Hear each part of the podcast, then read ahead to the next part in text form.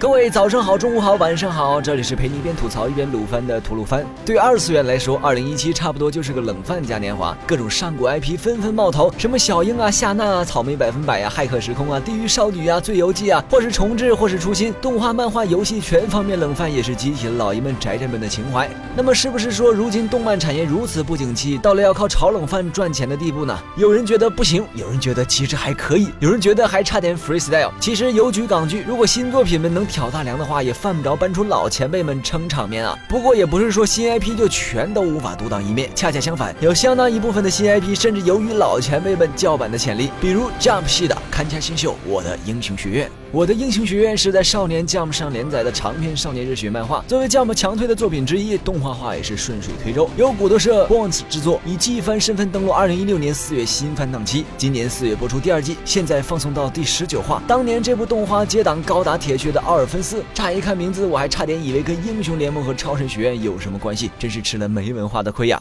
我的英雄学院故事发生在近未来的架空地球，从中国诞生发光婴儿开始，全世界新诞生的一代婴儿身上逐渐显现出各种各样的超能力。N 年后，全世界已经有八成人类拥有这种能力，而行使这种能力执行正义、维护安定的英雄和滥用能力危害社会的敌人之间的斗争，也成了人们日常生活的家常便饭。而这部漫画讲述的就是在这么个满大街都是超人的背景下，我们的无能力主角绿谷初九如何立志成为最强英雄，并逐步实现的故事。单看背景设定的话，英。英雄学院与一拳超人、Tiger and Bunny 这类英雄题材的作品类似，不过无论是一拳超人中的英雄协会大战怪人联盟，普通中职业英雄们的抢分 TV 秀，英雄题材的作品大多以描写职业英雄为主，像英雄学院这样以学生视角描写为主的相当罕见。X 战警算打个擦边球吧。而作为主体的学生们，脑洞大开的超能力自然是看点之一，但如何把角色塑造的鲜明丰满，而不被超能力本身所掩盖，加深观众老爷们对一众主要角色们的印象，又是一道考验作者的难题。而英雄学院在人物塑造方面无疑干得十分漂亮，每位角色都有自己独特的气场，像是绿谷的瑟瑟发抖，爆豪的嚣张易怒，还有整个画风都不同的欧尔麦特等等。但角色们也没有因此变得脸谱化，而是经常会有另外一面，像是爆豪战斗时其实很冷静，而平时看着文弱开朗的御茶子也会有热血的一面。这些各具特色的人物性格也成了角色们的个人标志和魅力，为英雄学院的王道剧情增添上了不一样的调味剂，也成了最能吸粉的要素之一。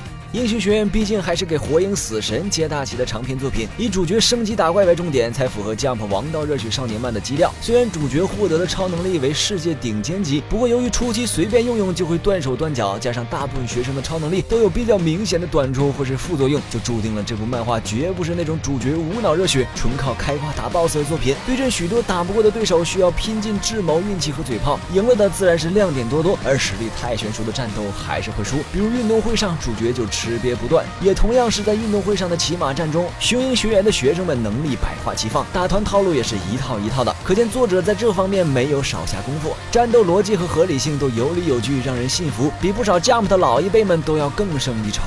相比起漫画的超快节奏，动画改编后难免会由于念台词的时间而放缓不少，但整体依然保持着一个快节奏，甚至还有时间去加入一点原创分镜，丰富叙事和画面效果。而原创回也对出场率不算太高的角色们加强了刻画，属于改编质量相当高的漫改作品。总体而言，我的英雄学院虽然人设不算出彩，设定不算新颖，但是每位出场角色均有刻画，性格特征都有独特塑造，打斗以及战术部分的小细节丰富，剧情衔接流畅，掩盖了主线的单调。动动画做到现在超过了三十集，也极少看到有作画崩坏的迹象，一路都是超高水平发挥，加上整体节奏紧凑不拖沓，几乎每一话都有搭配 BGM 的高燃情节，一再刺激观众的泪腺，也是现今少见。只要你喜欢少年热血题材作品，我的英雄学员就不会让你失望。